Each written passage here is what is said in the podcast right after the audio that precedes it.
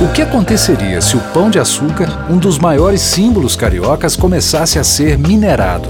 Neste momento, a capital mineira Belo Horizonte vive um momento de impasse. Com o apoio do governo do estado, uma empresa acabou de obter licenciamento para minerar milhões de toneladas de minério de ferro do patrimônio mundial sediado na cidade, a Serra do Curral. No episódio de hoje do PGMBM Talks, a professora e mobilizadora social Gianine Oliveira conversa com o advogado do PGMBM, José Guilherme Castro, sobre a Serra do Curral. Minerar ou preservar? Olá, boa noite. É, acabo de receber nossa convidada aqui, Janine. Essa é a sétima edição do PGMBM Talks. Hoje nós vamos discutir um tema que é super atual, né, que é a recente liberação da mineração na Serra do Curral, em Belo Horizonte. E nós vamos receber aqui a Janine Oliveira, que eu já vou chamar para entrar aqui. Janine, bem-vinda, tudo bem? Tudo jóia, e você? Tudo jóia.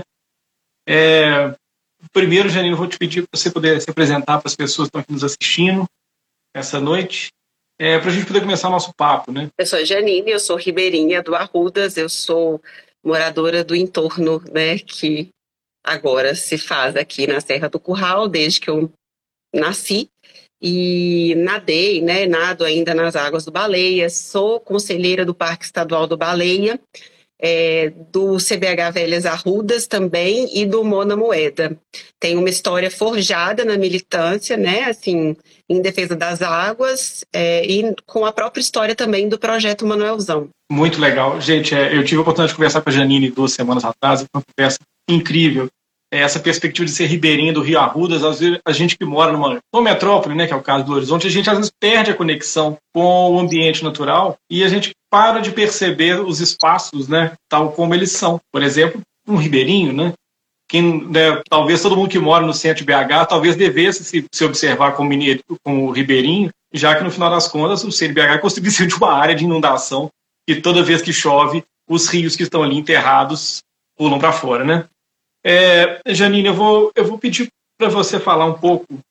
É, eu tenho algumas outras considerações a fazer, naturalmente, mas eu vou pedir para você falar um pouco é, a partir daquela, da, da, da questão da, das reuniões do Copan que definiram a, a, o licenciamento para a mineração, a gente sabe que esse processo ainda está em andamento, né, claro, é, mas eu queria que você falasse um pouco de como que esse movimento foi se constituindo, né? É, que não é só um, né? São vários movimentos de caráter popular que foram se constituindo é, e se formando para poder lutar por um, por um patrimônio que é, de certa forma, da cidade inteira. E como que, como que se deu essa, essa formação desse movimento e como que eles, eles estão articulados hoje em dia? É, é uma articulação, como você bem disse, né, que existe desde que existe a própria Serra do Curral, né? A gente tem nessas comunidades aqui do entorno da Serra do Curral, mesmo, né, as comunidades que são mais novas, né? Por exemplo, você vai ter no aglomerado da Serra, lá dentro a Vila Marsola, que é muito antiga, desde antes da capital.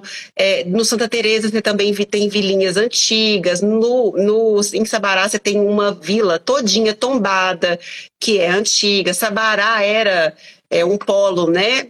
De mineração, inclusive, a Estrada Real foi feita, né? passando por aqui e por motivos que aqui estavam. Então, é, é, são todos territórios que são povoados, né? Há muito tempo. E aí você vai ter né, também indígenas e vai ter também é, comunidades tradicionais, como você tem o Quilombo Manso, que está também a poucos metros da onde, por exemplo, a Tamisa quer entrar na Serra do Curral. E o histórico mesmo de ocupação é, desse território todo, que a gente vai dizer aqui, que é a centro-sul leste de Belo Horizonte, um, um, pedaço considerável de Sabará, inclusive o próprio centro, e um pedaço considerável de Nova Lima, né? Isso tudo foi se desenvolvendo é, e é como se a gente fosse uma grande família, né? Os filhos do, de quem morava no Saudade de, né, foram morar no, no, no, Paraíso, e aí os filhos de quem morava no Paraíso foram para o aglomerado da Serra, o aglomerado da Serra já estava muito cheio, aí começa a ocupar o taquaril com mais força, o taquaril já está muito cheio, aí ocupa castanheiras, teve o granja antes um pouquinho, mas são todos meio que parentes, assim, é, a gente se considera, inclusive, até pela cultura também, né, que é uma cultura mais campesina também. Você vai ter nessa região também da Serra do Curral é, uma cultura muito de cultivar ainda, as pessoas ainda têm horta, quando elas têm um rio que passa dentro da casa delas, como é o caso do seu nonô, né, que fica ali no Saudade, ele revitalizou o córrego do Joões todinho, ele é um afluente do Arrudas, né, da, cai lá na Andradas, cai primeiro na Navio Baleia e vai no Andradas, que é a Avenida Belém, né, que esse rio fica. Então, assim, é, você tem né, uma cultura ainda muito ribeirinha, apesar de capital, apesar de região metropolitana. E a gente meio que se sente família. Então, todo mundo sempre se mobilizou muito pela terra, né? Porque é o que a gente tem. Né? A, a história de Belo Horizonte também é uma história muito difícil, né? A gente é, tem um contexto de urbanização onde os pobres eles não foram colocados da melhor forma na cidade, né? Que é essa discussão toda do direito à cidade, de como essas pessoas foram jogadas, né, para escanteio mesmo quando o centro urbano estava sendo planejado. Você falou dos rios, né? E aí tem isso também, não só quem é ligado à terra, mas quem é a própria terra também, né?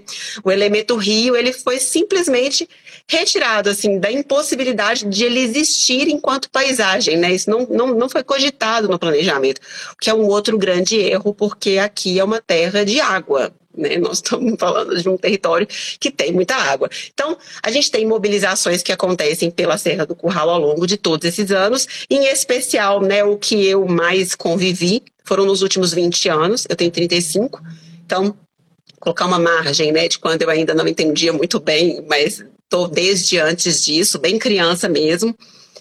Mas esse, esse movimento pela Serra do Curral, ele, ele é muito é, é vivo na comunidade do entorno, porque a intenção da mineração com a Serra do Curral nunca cessou. Isso nunca passou. A gente vai ter ao longo dos anos, né, a mineração se travestindo de projetos, reduzindo intenções, fingindo que não tem a intenção que tem, como foi, por exemplo, o caso de Águas Claras, que era antiga MBR, hoje é da Vale, a Vale comprou todos os passivos da MBR e, portanto, herda né, também essa cava, que é, acho que é a segunda cava de profundidade né, é, do mundo são 1.200 metros de profundidade de cava, né? Do tamanho que era. E a expansão da mina de Águas Claras foi exatamente para cima da Serra do Curral, porque ali a gente tem uma questão mesmo que é, a jazida de ferro está na Serra do Curral. Então, para explorar ela, eles têm que chegar perto da Serra do Curral. E isso foi objeto de, no final dos anos 90, de muita questão. É, o Parque dos Mangabeiras, pouca gente sabe, mas ele era uma mineração, ele era ferrobel antigamente que foi também uma promessa, depois de uma grande mobilização, que era olhar bem as montanhas, né?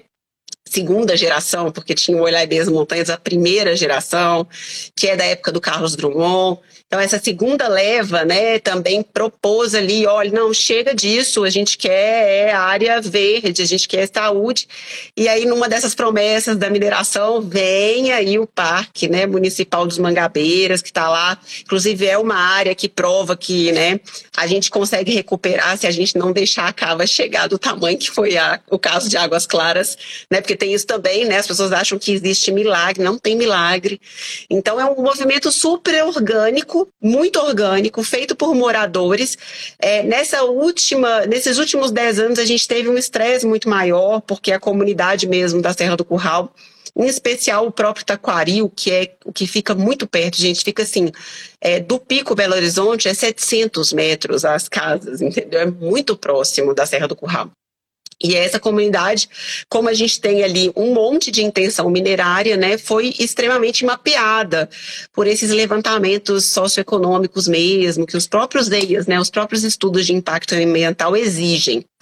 É, também um vínculo né, da mineração com outros setores, uma questão parecida com milícia, não sei se é o nome mais correto, é, então, é uma comunidade que atualmente está muito estressada mesmo por todas essas, essas investidas e essas investigações no território, mas que continua ativa, ativa o suficiente para mobilizar uma pá de gente na cidade de Belo Horizonte, na própria Minas Gerais e é no Brasil, e agora a gente está vendo que pelo mundo também, né? É, o caráter da mobilização e da educação foi fundamental nesses últimos tempos, né? Da, dessa campanha que a gente está tocando para salvar a Serra do Curral. É, a, a, primeira rede, né, a base mesmo da mobilização, ela é todinha por sensibilidade mesmo à causa. Gente que é, podia estar tá fazendo outra coisa da sua vida e que arregaçou as mangas e não, vamos lá, vamos reverter. E por sensibilidade mesmo com tanto nós, né, que moramos aqui no entorno, mas também com a causa da água, por se tornar também uma região muito estratégica do ponto de vista hídrico.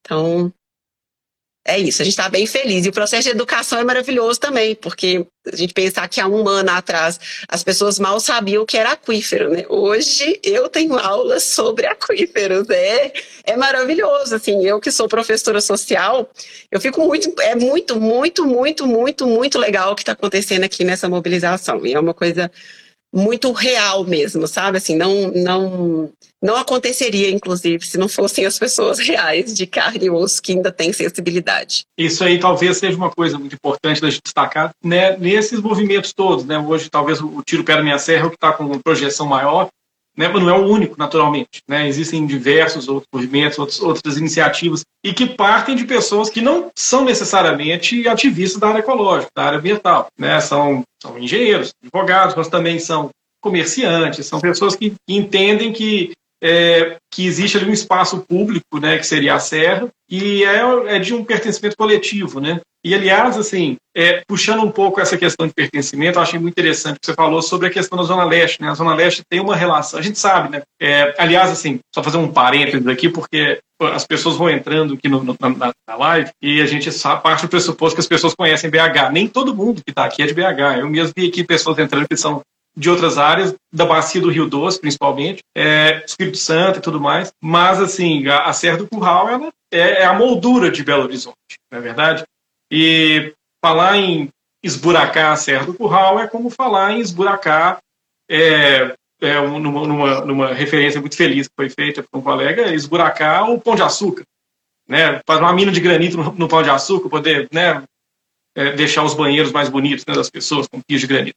E eu acho que é, é, pertinente a gente fazer essa pergunta, né, Janine? Justamente para saber, assim, no final das contas, né, vale a pena, vale a pena abrir mão de um, de um patrimônio que é coletivo para que a gente possa permitir assim ter, sei lá, acesso à geladeira mais barata, né? A gente sabe que a geladeira não vai cair de preço com essa mina de ferro aí, né?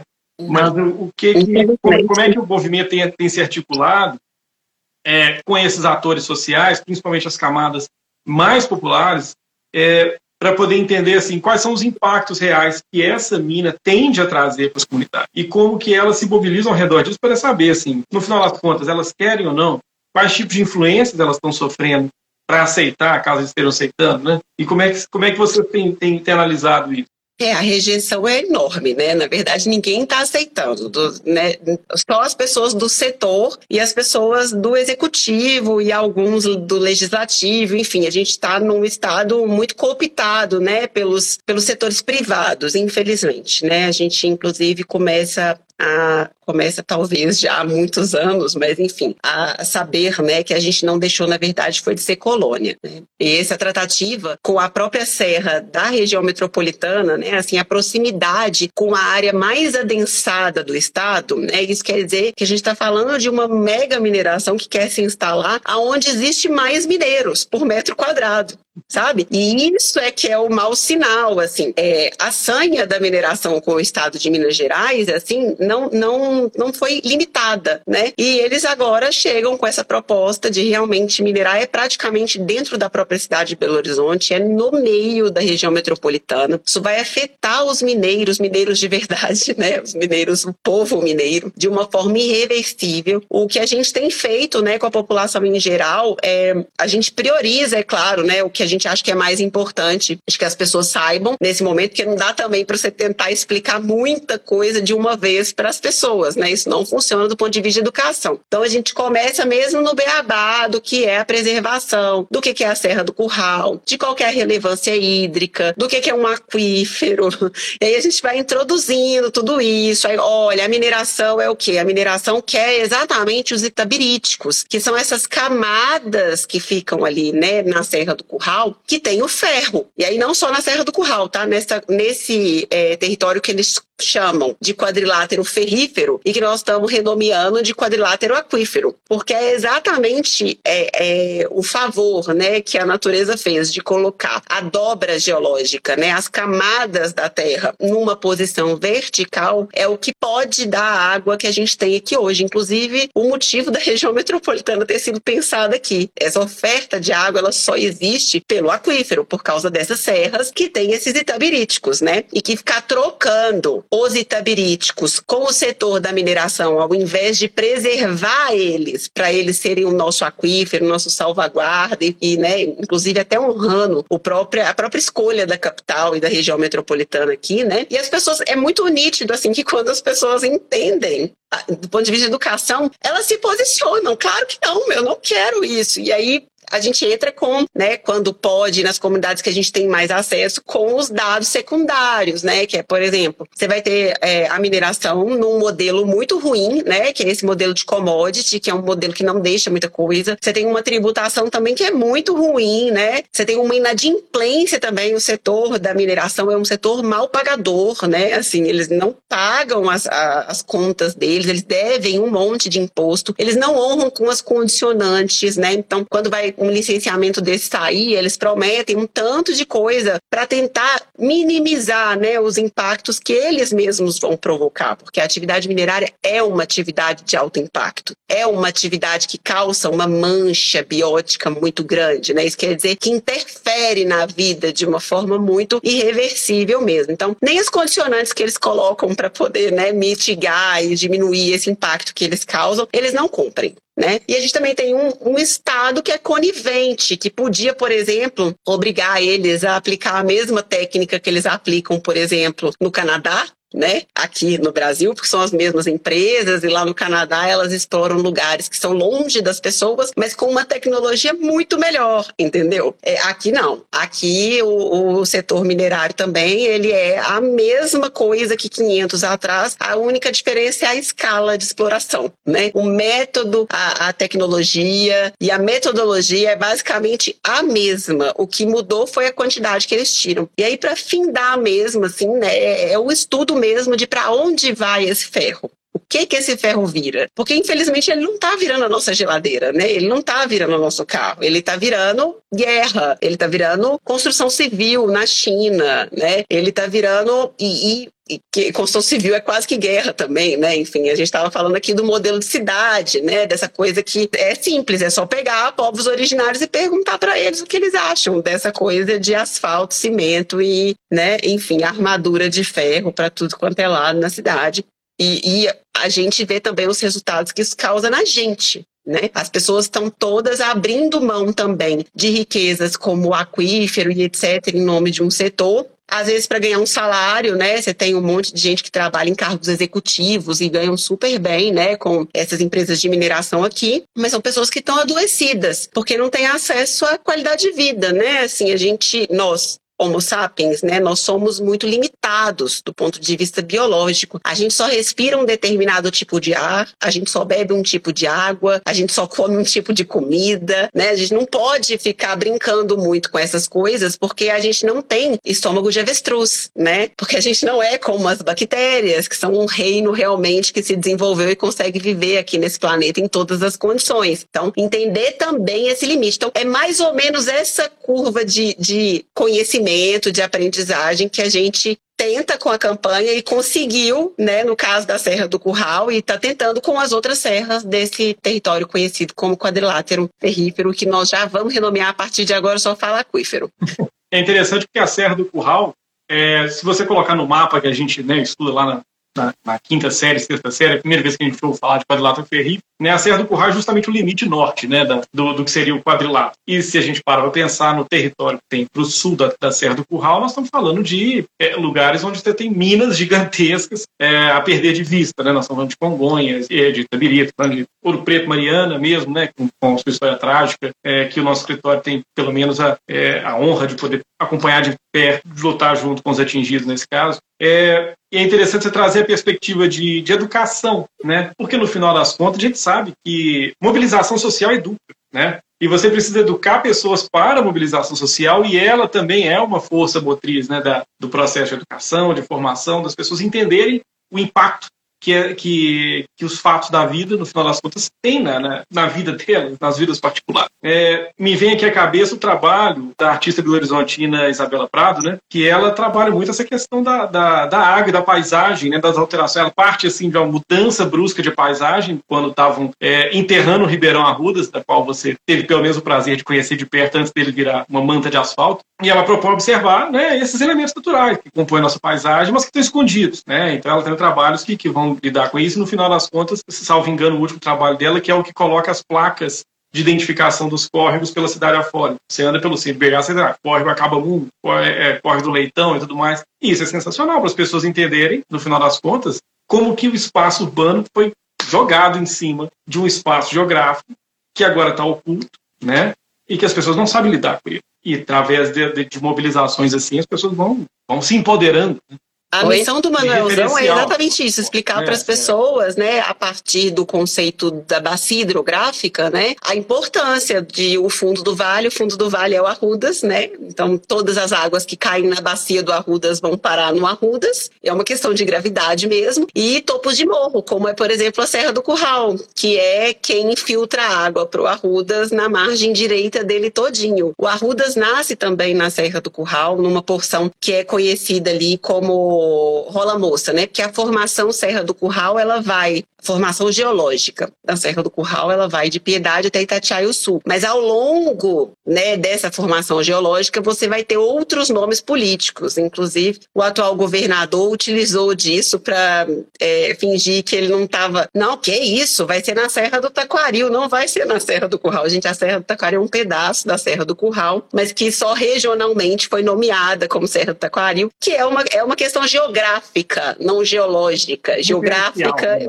humanos. Oi? De referencial nas né? Assim, é... Exatamente. Que, né, a gente tem a geologia, mas a gente tem a geografia, que são os humanos se localizando, os humanos se localizando, né? E a gente já é, para quem não sabe, um evento geológico, né? Quando a gente se extinguir, ou se a gente conseguir sobreviver, ou se a gente for para Marte, sei lá o que vai acontecer. É, mas independente do que for, as mudanças que a gente já fez no território já são consideradas um evento geológico. É como se tivesse passado alguma coisa pela Terra serra, entendeu? Nós vamos deixar vestígios. Então, é, a, a, nomenclatura da serra né, é uma questão geográfica, não geológica. Né? Falando de geologia, é tudo Serra do Curral e faz parte do quadrilátero aquífero. É, tentando voltar um pouco, assim, né, já que mencionando assim, novamente, você trouxe a, Serra do Taquaril, a gente sabe que você tem uma comunidade que está mais bem mobilizada hoje em dia, né, em relação ao Taquaril. As pessoas não são, não são broncas que estão perdidas no, no, no ambiente, no espaço físico, elas são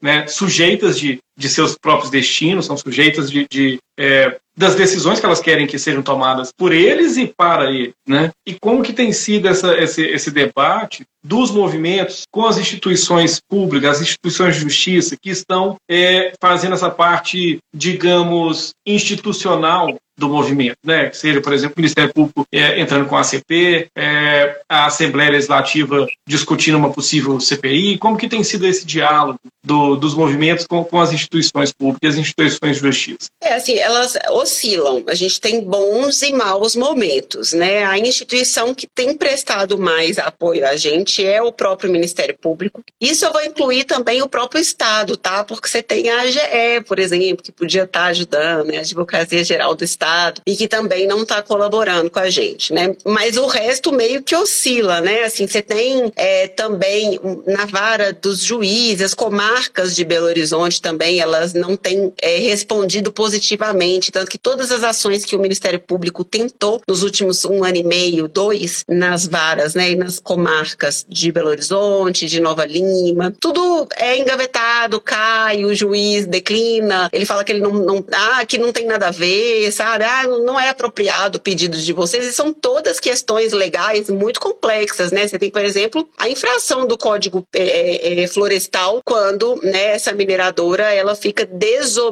é, desobrigada de pedir ao IBAMA, que é o né, a instituição referência e, obrigada também, né, a averiguar quando você vai desmatar, por exemplo, Mata Atlântica. Isso a gente está falando de porque Mata Atlântica está correndo risco de extinção, né, é um bioma que precisa ser preservado e o IBAMA é a instituição que tem competência para isso. Eles têm um método de dupla checagem, tarará, sabe? É o Código Florestal até para um legalista, né? Assim, acho que a primeira grande lei ambiental que a gente tem de verdade no país é o Código Florestal. Depois você tem na sequência ali a Lei das Águas, a 9433, um monte de outras também, né? Hoje algumas partes dessas leis já foram desmontadas, mas ainda assim você tem um arcabouço jurídico todo que essas instituições que estão tocando licenciamento no estado de Minas Gerais podem se apoiar. E ao invés disso, elas não estão se apoiando. Então, é também uma recondução de processo, sabe assim? É, então, oscila muito. A gente não tem o judiciário de uma forma é, geral ou majoritária apoiando a gente, infelizmente, né? É, e as instituições que estão nos ajudando, como é o caso do Ministério Público, sofrem um entorse muito grande né? Porque o lobby é muito forte no Brasil, né? Infelizmente a gente não tem isso é, estipulado em lei mesmo, né? Então a pouca regulação também do lobby favorece esse esquema de lobby perseverar. Então você tem um cenário muito complicado e quando o assunto é Serra do Curral é muito mais complicado ainda. Você tem uma mineração, por exemplo, que é a Fleurs, que ela entrou na Serra do Curral alegando a primeiro pedido de licença dela, que ela queria desassorear o Rio das Velhas.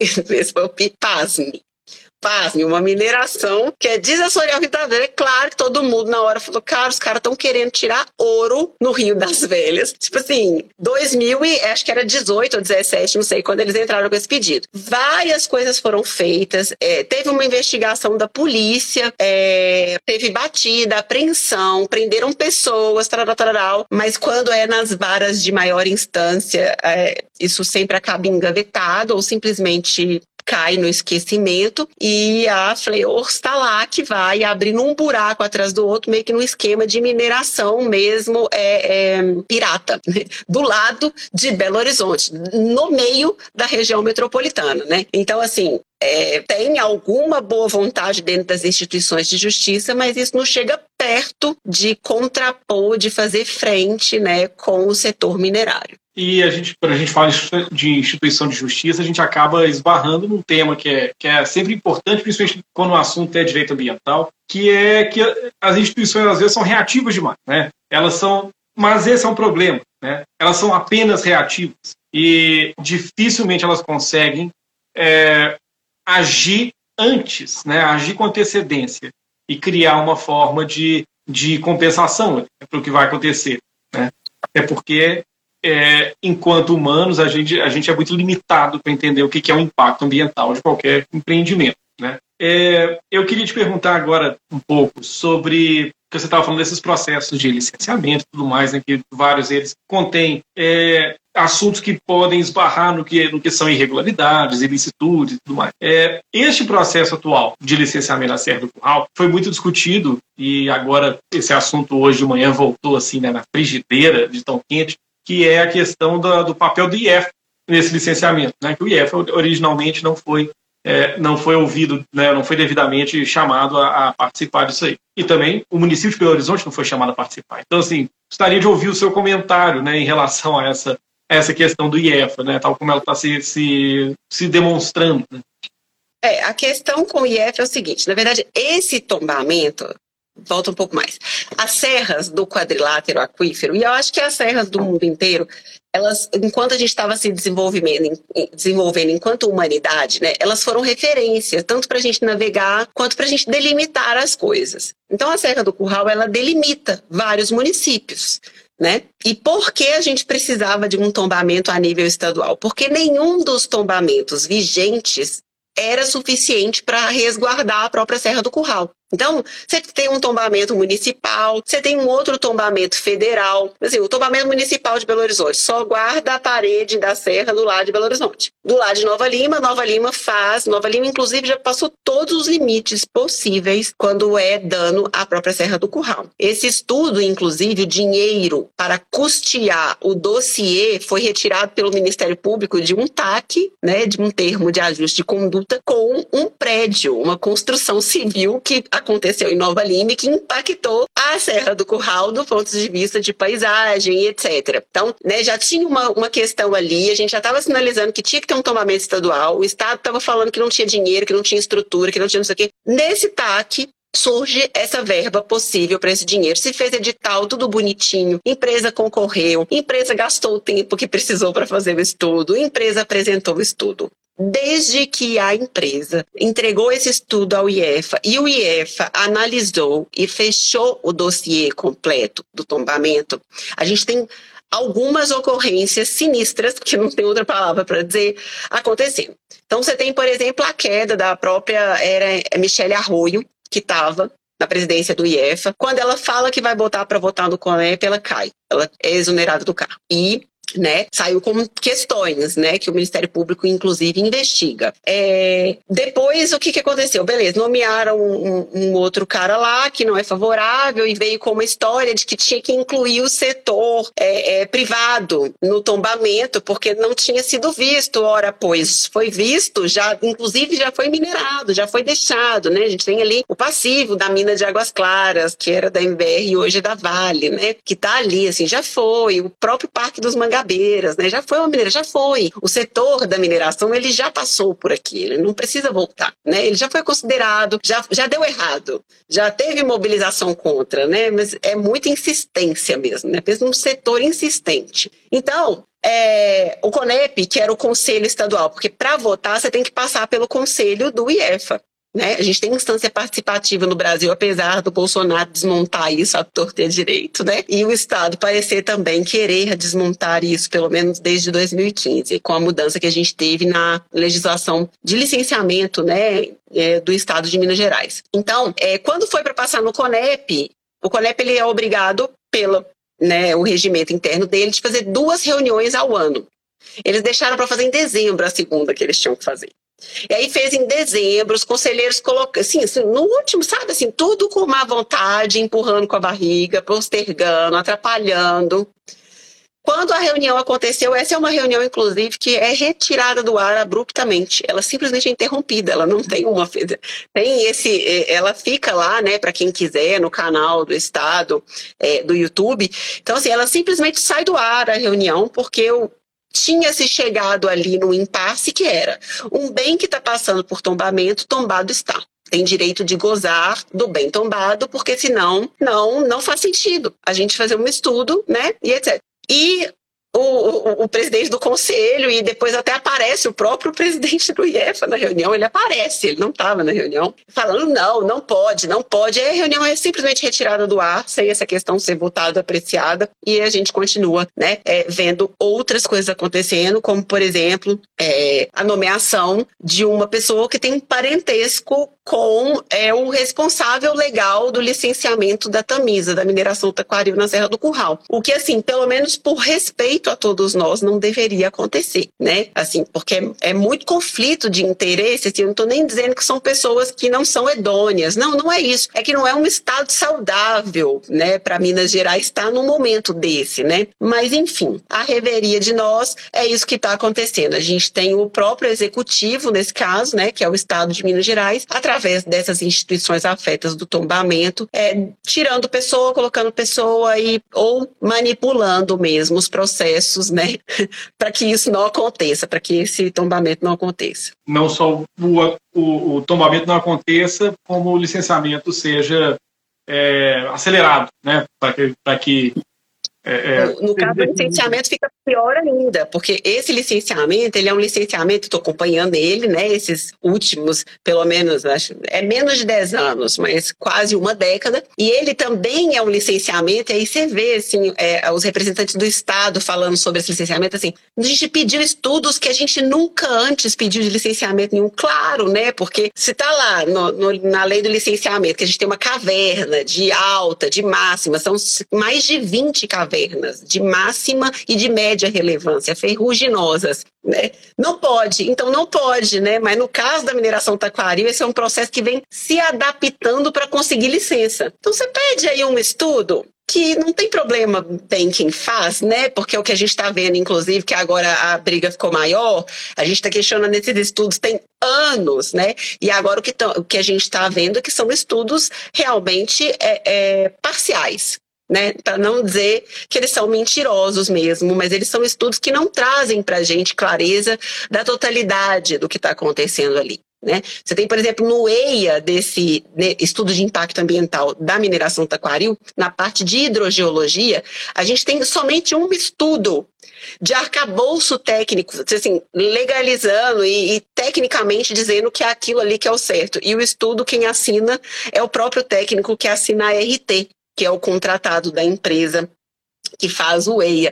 Então, assim, eles não veem conflito de interesse nenhum nisso, nenhum nisso, sabe? E o processo, ele vem passando por, por exemplo, a recondução do processo através do parecer da SUPRE, que em 2020 esse processo ele, ele mudou de estudo de impacto ambiental, ele mudou de intenção, porque os caras perceberam que não ia dar para passar o mega complexo, né? Que eles iam ter que diminuir um pouquinho e aí depois deles estando aqui, depois eles veem, né? Então eles deram essa diminuidinha no empreendimento, né? E o normal no nosso licenciamento é mudou o projeto, tem que começar tudo de novo. Para as instituições que são afetas ao tema, elas poderem participar, inclusive com a, a, a, o viés atuarial da coisa, né? Então a gente tem uma questão hídrica muito forte agora, mas em contrapartida disso, o processo foi reconduzido entendeu? E ele acumulou toda a fase antes alcançada. E aí vai passar a autorização que o IEFA deu anteriormente, por isso que é uma autorização que não vale, porque ela foi dada para um, um licenciamento que não existe mais. A autorização do IFAM,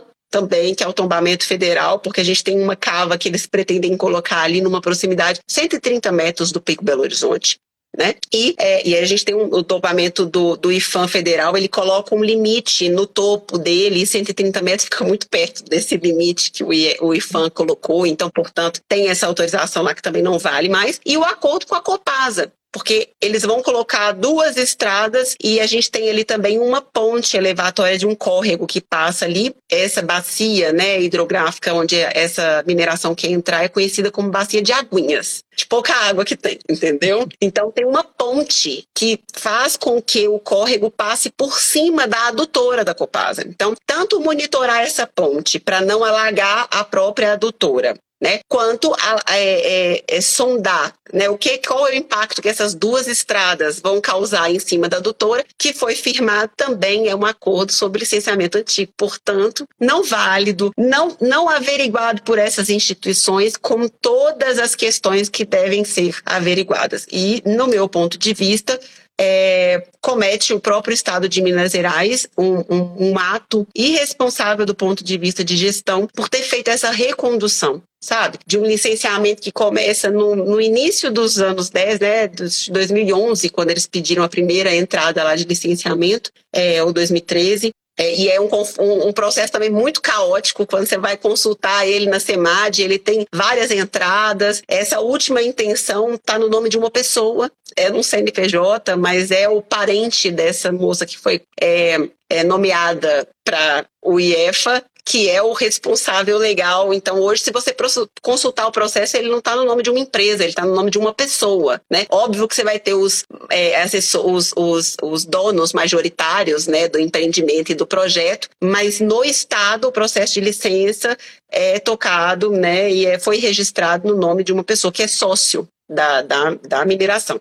Então, é, é, é muito complicado mesmo o que a gente está vivendo do ponto de vista de licenciamento no Estado, sabe? E, e assim, isso para ficar só aqui, porque a gente teve também ó, ampliação da Anglo Gold com a lei Mar de Lama Nunca Mais, que proíbe barragem a montante, e a barragem da Anglo Gold é uma barragem a montante, e eles conseguiram licença dentro da, da, da mesma condição ali. É, a Supre também fez um incrível relatório, né? Tá tudo bem, porque já a AGE também entrou nesse estado, produziu um relatório dizendo que os conselheiros podiam votar favorável a Anglo, que estava tudo bem dentro da legalidade. É, você vai ter também o caso da CSN, né? Que as pessoas estão ali, é uma barragem tem que ser comissionada e ao contrário também fica ganhando licença para ampliar, né?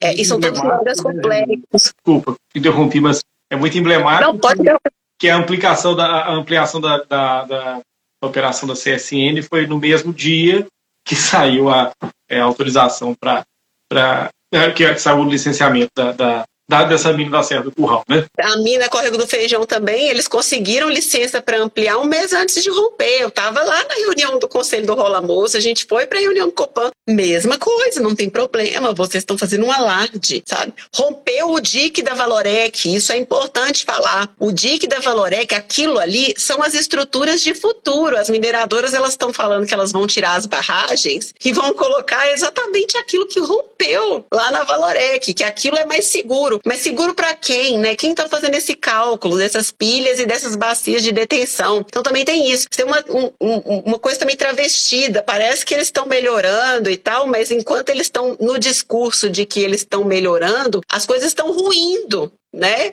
No nosso olho, assim. É, proteção ambiental é algo que vem sofrendo, a gente vem percebendo né, nos últimos anos, particularmente os últimos três anos foram muito é, agressivos ao nosso sistema de tutela ambiental. Né? É, Janina, a gente está quase chegando no nosso horário, que é uma pena, porque eu tinha mais perguntas para fazer para você, mas é, vou rapidamente ler aqui algumas, algumas é, observações que foram trazidas aqui no chat. É, infelizmente, eu estou sem o nome das pessoas aqui agora. Bom, tudo bem é, pessoas estão falando, assim, manifestam nesse sentido, né? Belo Horizontinos querem beber água, né? Suponho que seja água limpa, não água resultante de, de, de processo de mineração. É, mineiros se mobilizem já, né? O, a longo prazo, o Japão será detentor do minério de ferro. O Japão já foi o maior comprador de minério de ferro. Quando eu era criança, Itabira, de fato era, mas hoje é China. É, bairro Paciência, em Sabará, sofrendo horrores, você até mencionou no início da nossa conversa, né? É, mais uma que, o que infelizmente está ocorrendo são os nossos representantes na contramão da preservação ambiental. E pegando o gancho dessa frase, eu queria te perguntar assim, Quais são as potencialidades que a gente, enquanto sociedade belo-horizontina, estamos abrindo mão ao aceitar esse tipo de, de, de exploração é, é, econômica e não, não buscando outras formas, né? E quando eu digo buscar outras formas, assim, nós temos que pensar, por exemplo, que a, o maior setor do PIB é, estadual é o setor de serviços, não é o setor de, de mineração. Tudo bem que vários setores de serviços se mobilizam ao redor da mineração, mas o setor de serviço é o maior, né? E apesar de a gente falar normalmente indústria do turismo, turismo é serviço, não é, não é indústria. Então, assim, o que, que nós estamos abrindo mão? O que, que a gente está deixando de aproveitar a série? É, o que, assim, é muito, é uma resposta muito pesada que eu vou te dar, né? Assim, a gente está abrindo mão da região metropolitana. Essa é a verdade. Você mesmo disse, né, que a sul da Serra do Curral a gente só tem mineração. A gente tem uma questão grave com a água nesse território. Né? A gente já não atende a demanda de água existente. Vamos relembrar aqui, em 2015 a gente fez racionamento na metropolitana, porque os dois sistemas que a gente tem, que é o sistema Paraupeba e o sistema Rio das Velhas, eles não estavam dando conta. Qual que foi a solução que se criou naquela época? Vamos fazer uma captação no Rio Paraupeba, para compor o sistema Paraupeba, junto com os três reservatórios que a gente já tem lá ficou pronto em 2017. Em 2019 rompe a mina de córrego do feijão e a gente perde. Então nós voltamos para a realidade de 2015. Né? A gente tem é, algumas é, possibilidades ainda, do ponto de vista hídrico, inclusive na própria Fazenda da Cruz, que é onde a, Tamisa Mineração quer entrar, é, naquele acordo que o Estado de Minas Gerais assinou com a Vale, pós o rompimento da mina de córrego do feijão. Tem algumas medidas que a Vale tem que implementar para resguardar a nossa garantia hídrica. Uma das coisas é um poço ali, exatamente na Fazenda Ana da Cruz. E aí agora esse mesmo estado que está obrigando a Vale nesse acordo a fazer o poço ali, está dizendo que pode ter uma mineração em cima. e a gente sabe que vai danificar, porque aquela água ali tem a ver com o aquífero, tem a ver com a Serra do Curral. Se a gente mexer na Serra do Curral, a gente interfere nos fenômenos de drenança. Então, posto isso, posto, olha o tamanho do problema. Nós temos um problema de abastecimento. Então, nós estamos falando primeiro de abrir mão da água, né? Que, que é o que, a gente, que faz a gente continuar aqui ainda e aí desdobra para prestar o serviço, né? Que é o setor que realmente deixa dinheiro aqui e que é o tipo de teia, né? Que a gente quer construída e aí pode ser através do turismo, pode ser através também da, da, exploração do que a gente tem aqui mesmo de produto, pode ser também do, do próprio recurso humano, né? Estão todas essas pessoas aqui também procurando trabalho, né? Seja lá em qual for o setor, são pessoas extremamente qualificadas, né? E, e conhecedoras também de uma, uma, uma, uma parte importante da nossa história, do nosso território. Então, assim, o setor da mineração, ele não. E a atividade minerária é de alto potencial poluidor. Isso quer dizer que a gente abre mão da nossa saúde. Então, a gente está falando também do Belo Horizontino e do Nova Alimense e do Sabarense abrir mão do ar que ele respira, né? Nós vamos ter que conviver com um ar de qualidade muito inferior e a gente também tem um histórico nesse território é, das viúvas dos silicóticos, milhões mesmo de trabalhadores que vieram para mineração aqui, né? É, a gente tem uma mineração que é muito grande e intensa nesse território. A gente fica falando assim, ah, o ouro e o diamante da África e tal. Poxa, a gente tem a mina de Morro Velho aqui, que é a segunda maior mina subterrânea do mundo, entendeu? Que tirou ouro e diamante e mais um monte de coisa que a gente não não vai nem conseguir fazer o cálculo jamais, porque né, tem 300, 400 anos que eles estão tirando. Da mina de Morro Velho saiu a criação de um partido, né, antes pré-ditadura, que é o PSB. Os, os operários da mina se juntaram para poder. Alguns, inclusive, foram eleitos. Na ditadura, eles foram perseguidos e mortos, né? Então, a gente está falando de abrir mão de um, de, de um potencial de povo aguerrido, né? Você tem a comunidade Sabará, a comunidade Sabará, pouca gente sabe. Mas os negros alforriados de Sabará, eles eram maioria. E eles tentaram fazer força frente a, a, a, ao rei, né, ao reino, durante muito tempo. Você vai ter, por exemplo, o teatro que era dos escravos alforriados. Eles queriam. Eles construíram uma cultura dentro de Sabará e eles tentaram fazer frente com esse poder colono, né? Que na época já era um antidiscurso, né? Meio que a gente vê também em muitos setores esse discurso. Mas, enfim, é, a igreja de Sabará ela não fica pronta que os escravos estavam os escravos alforriados né estavam fazendo para eles mesmos porque ela foi super taxada pela coroa e ela é hoje uma ruína né de uma construção que nunca ficou pronta que não tem teto. Então assim é, nós somos um povo muito aguerrido um povo trabalhador um povo que sabe o que quer um povo que se der ferramenta né eu falo é, é nesse recorte da zona leste que a gente tem os campesinos ainda ainda muito forte, né? Essa cultura de, de cultivar mesmo, de horta, de, de roça, de mexer no arado, sabe? Assim, são pessoas que potencialmente, né, se elas tivessem como ir para uma terra e, e, viver dela e, e plantar comida boa para gente, entendeu? Elas iriam. Então, e, e também seriam ótimos guias para poder levar as pessoas na própria Serra do Curral. É é, porque principalmente a molecada mais jovem, que, a qual eu me incluo, apesar de não ser tão nova mais, mas eles estão deixando, então eu me incluo. É, é muito divertido, porque é, você vai assim num, num, num, recorte social muito baixo, de, de muita pobreza, muita miséria mesmo, mas de muita autocrítica. Então, por exemplo, eu sempre subo lá no pico, sempre mesmo, pelo menos uma vez por semana, e aí encontro com alguns dos meus vizinhos, ou do aglomerado, ou do taquaril. São pessoas muito pobres, que não tiveram tanto acesso, né? Assim como eu também. Pessoas que estão correndo atrás do acesso na juventude, na vida adulta, né, para ter alguma qualidade de vida e acesso e trabalho bom mesmo. E aí, quando você vai falando, aí você ah, e é aquela mineração ali, e aquela, e aquela lagoa ali, e aquele, aqueles ali também, eu lembro, porque quando eu passava, então, meio que também todo mundo é sempre militante, sabe? Essas pessoas que frequentam a serra. Então, tem um potencial também de luta muito forte que foi acoado né, ao longo de todos esses anos e que eu acredito que é a nossa joia, né? Assim, é a nossa joia. A gente é um povo pensante, a gente é um povo ativo e a gente é um povo que quer a terra pra gente. A gente quer a Serra do Curral, a gente já acha que ela é nosso quintal e a gente quer que ela permaneça como nosso quintal. É interessante, surgiu aqui enquanto quando você falava um comentário falando que os animais já estão sofrendo, né? Semana passada apareceu uma, uma onça ali em Nova Lima.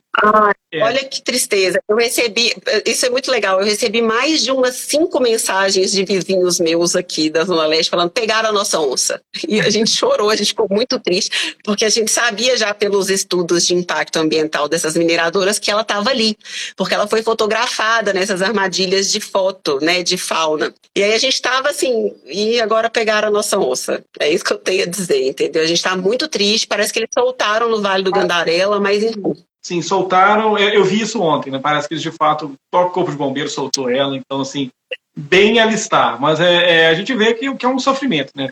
O animal ele desloca justamente por não se sentir mais é, que ele tem um que ele tem um habitat, né? Ele, os habitats vão, vão, vão empurrando para frente. É, e surgiu uma pergunta interessante, Janine. Acho que vai ser a última que eu vou ter a oportunidade de ler, que é o seguinte: tem um hospital público que é o Hospital da Baleia. Né? É, deve, agora estou um pouco em dúvida, mas enfim, existe o Hospital da Baleia ali, logo, a alguns metros né, do topo da serra, e, e, como que esse hospital vai funcionar com poluição do ar, poluição sonora? Eu sou de Itabira, eu cresci a menos de um quilômetro de distância de uma mina gigantesca, com barulho de dinamite e barulho de trator, não é fácil. Passava pano lá em casa duas vezes por dia. E como que. Agora a gente pensa assim, ok, essa é a minha casa, agora um hospital. Como é que um hospital, como é que é o impacto de um hospital sobre isso? Existe estudo sobre isso? É lastimável. Eles não se prestaram ao papel nem de fazer um estudo sobre isso. A gente tem também é, um comédia, a gente tem outros hospitais, né?